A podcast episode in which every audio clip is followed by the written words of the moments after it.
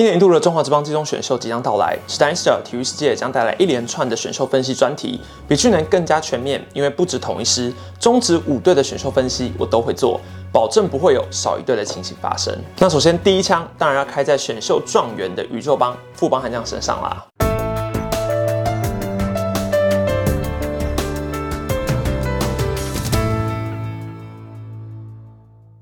Hello，大家好，我是史丹利。还记得去年的选秀大年盛况吗？包括王维忠、张敬德、廖任磊等海归选手，以及各种潜力新秀如林子豪、何恒佑等高中大物一同投入选秀，让各队获得了大进补的机会，至少都选了九轮才放弃。而今年虽然受到疫情影响，中职何时复赛还是未知数，但至少选秀会应该还是能够照常举办的。毕竟，就算实体不行，那线上总可以的吧？那今天我们要来关心一下握有状元签的富邦悍将到底要怎么选，浏览一下他们团队战力的阵容图，按照各守卫逐步分析，最后再来总结一下我个人认为今年富邦可能的补强方向。当然，我不会预测富邦的首轮要选谁。因为答案已经很明显了嘛。首先，我们先来看捕手。去年虽然补进张敬德，但因为季末试出了职棒四年级生林志扬，以至于团队捕手的人数还是维持在六位，刚好是老中青三个层级各两位。毕竟今年选秀会上有一个海归战力，极力想要拱冠。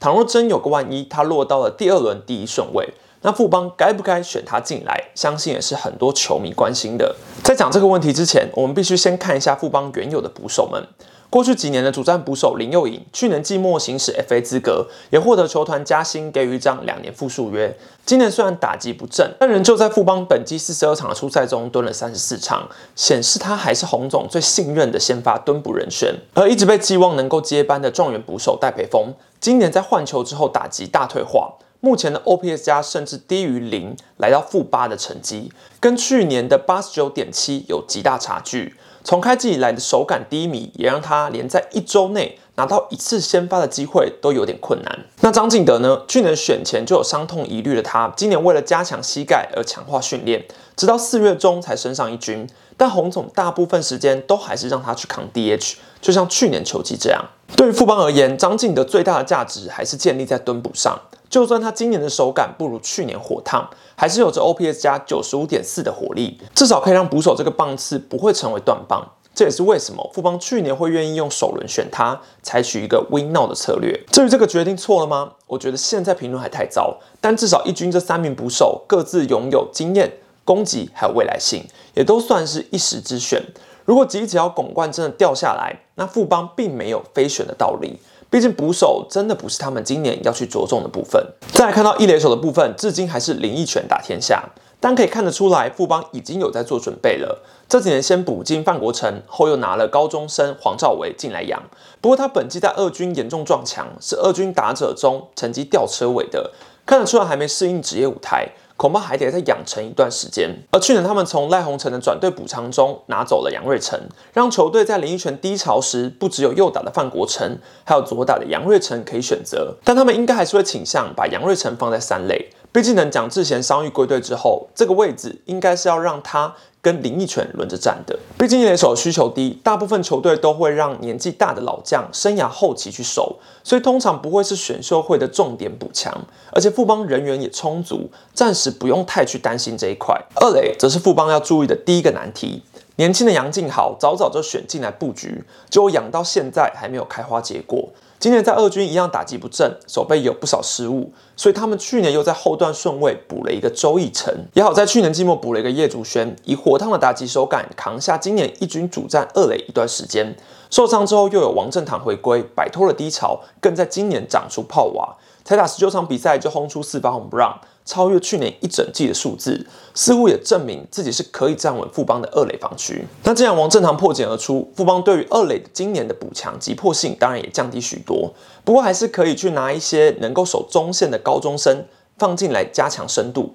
毕竟好的内野中线从来都是不嫌多的。三垒的部分则是富邦的第二个难题，主要固定的目前只有新元旭、蒋志贤，实质上已经调去一垒。余生旭属于多守卫工具人，而李宗贤虽然是重回三垒防区，但随时有可能去接管游击大关。在上半季中后段，洪总之所以调上杨瑞成来守三垒，甚至动了要找洋炮的念头，当然就是希望能够强化这里的火力。毕竟新元旭欠缺长打能力，李宗贤更是面临大低潮，所以眼下只能期待纽纳斯接管三垒防区，给富邦增添一点夺冠的筹码。而整体来看，除了新元旭以外，三垒这个位置的人选都有年龄偏大的隐忧。如何在今年选秀会上补到具有长打能力的年轻三垒新秀，应该也会是他们的重点目标。游击区的部分，富邦可以说是囤了不少年轻好手。过去三年补了两名高中生，胡冠宇还有许成明，还有一个大专级战力庄伟恩。今年初登一军就超出再见安打，加上名字的关系，给了大家咖啡小子二点零的印象。在中生带有李宗贤，老将也有陈凯伦守游击的情况下，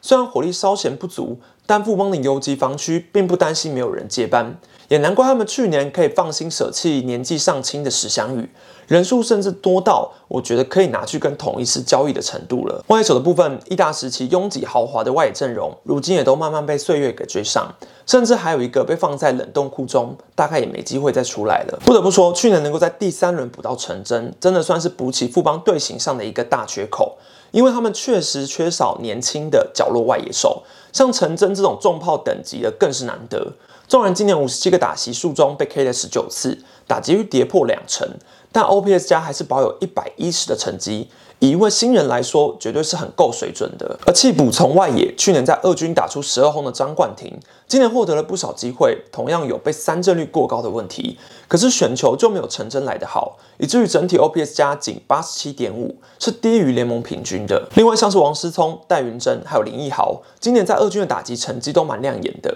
但暂时都还没有得到太多机会。毕竟只要高国辉伤愈归队，目前富邦应该还是会以高家兄弟加陈真去轮守左右外野。而中外也持续放上林哲轩跟申浩伟竞争，同时去观望年轻外野手的成长。虽然他们去年补到了陈真，但毕竟季末一口气淘汰了相当多外野手，包括曾慈恩、陈伟奇还有张永汉。而张瑞麟转去练投手，陈品杰则是被魏全龙挑走，所以他们今年还是可以针对外野去做补强，特别是选高中生进来养。那最后我们来谈谈投手的部分。近几年富邦在投手阵容上积极换血，从团队年龄区间就能够看得出来。近两年选了九名投手的他们，去年一口气试出了七名投手，可以说是选的多，但丢的也多。其中又以二十一到二十五岁这个区间为最多。能升任一军轮值的包括江国豪、陈世鹏，还有尤廷威。动完 T 之后的郭俊麟，能否在未来加入轮值还是未知数。但二军也还有杨斌跟今年回归先发角色的范玉宇在养成，整体人选算是充沛的。不过论压制力而言，去年拿下九胜的江国豪遇上了手肘骨刺的麻烦，至今仍会选择动刀，选择靠复健慢慢恢复。顶替他的尤廷威虽然偶有佳作，但整体来看，ERA Plus 仅有六十九点二的水准。让他待在轮值并不是长久之计。在陈世鹏已经稳占一席的情况下，富邦确实还有一个先发土头的空间。甚至如果他们要在下半季使用洋炮，那他们的土头战力就会更显得重要。而在中期后援的部分，原本有陈宏文、林奕豪还有赖鸿成三主力撑起牛棚的状况已经不复存在了。好在有年仅十九岁的曾俊岳窜起，也让下一代守护神的接班人选浮上台面，搭配欧舒成、王卫勇。加上两位左投蓝凯青跟陈伟林辅助，牛棚目前整体的表现还是算相当稳健的。当然，球团今年还是可以用后段多挑一些功能性或者具有球速的投手，就像去年在第七轮挑走曾俊岳这样，成为今年的一大惊奇。最后来总结一下，以富邦目前的队形来看，今年选秀前段顺位可以朝着先发型的集战力土投，还有具有长打能力的角落内野手迈进；后段顺位则是锁定潜力有球速的后援投手。